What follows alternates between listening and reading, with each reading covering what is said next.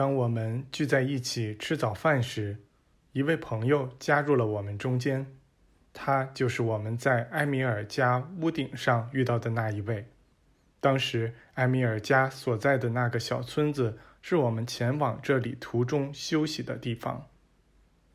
大家可以回想起来，他正是为我解梦的那位朋友。相互打过招呼后，他说：“你们和我们在一起已经一年多了，你们和我们一起旅行过，生活过。既然你们要和我们待在一起，直到四月或五月，那我来邀请你们去大梯自行寺。它就在村口。”如你们所见，是在岩壁中开凿出来的。我们后来注意到，这个寺庙的房间是在一座两百多米高的悬崖的垂直岩壁上开凿而成的。那些洞穴相当深，使得外侧岩壁可以构成一堵很好的墙。在所有需要窗户以采光和通风的地方。都在这面朝南的墙上凿出了开口，这些用作窗户的开口面积大约为一平方米。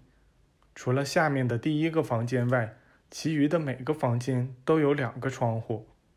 这第一个房间只有一个出口，与寺庙东部岩壁中侵蚀出的一条大裂隙相通，人们只能通过一条始自这个裂隙。在岩石内部开凿出来的隧道，才能进入那个下部的房间。这房间的窗户是后来才开凿出来的。隧道开头的入口隐藏在一块由岩壁崩塌下来的巨石下面。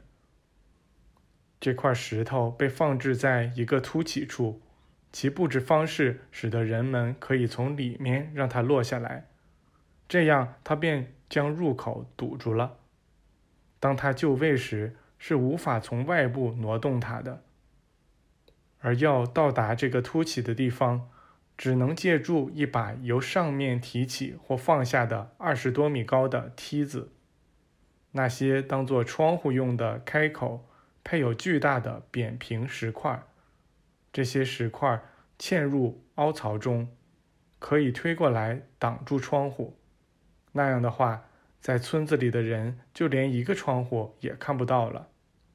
我们得知，人们之所以采用这种建筑方式，是为了保护这座寺庙，因为当时偷盗农作物的匪帮常常袭扰北边的那个地区。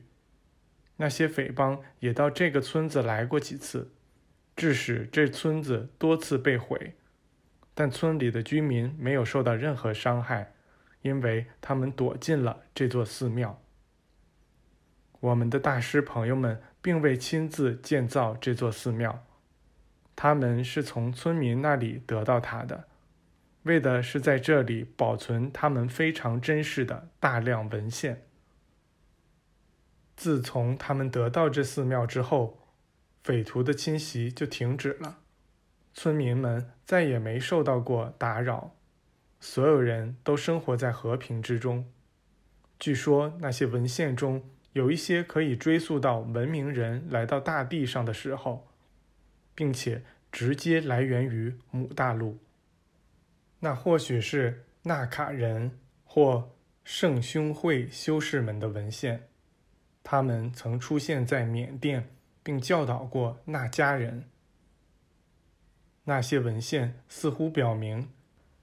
这些人的祖先是 Soya Siddhanta 和《原始吠陀经》的作者。Soya Siddhanta 是已知最古老的天文学著作。前面提到的那些文献使其成书时间可以追溯到三万五千年前。《原始吠陀经》的成书时间则或许可以追溯到四万五千年前。并不是说这座寺庙里的文献都是原件，因为也有很多是抄本，与巴比伦文献抄写自同样的原始资料。这些抄本被带到这里以便保存起来，其原始资料或许是可以追溯到欧西里斯时代和亚特兰蒂斯时代的原件。这座寺庙的房间是一个位于另一个的上面，共有七层，由岩石内部开凿出来的楼梯相连。楼梯入口位于每个房间的一角，每道楼梯都呈四十五度角向上，通到一个平台上，而另一个房间的门就开在那里。从一个房间的天花板。到上面那个房间的地板之间有大约两点五米厚的石头。第七层那个最高的房间的天花板，距上面宽阔的悬崖边沿有大约四米远，而那个边沿距离崖顶有三十多米。一道楼梯从这个房间通到上面横向排列的五个房间正中的那一个。这五个房间是在悬崖边沿的岩壁中开凿出来的，在这中央房间的左右各有两个房间，因此整个建筑的形状构成了一个巨大的 T 字。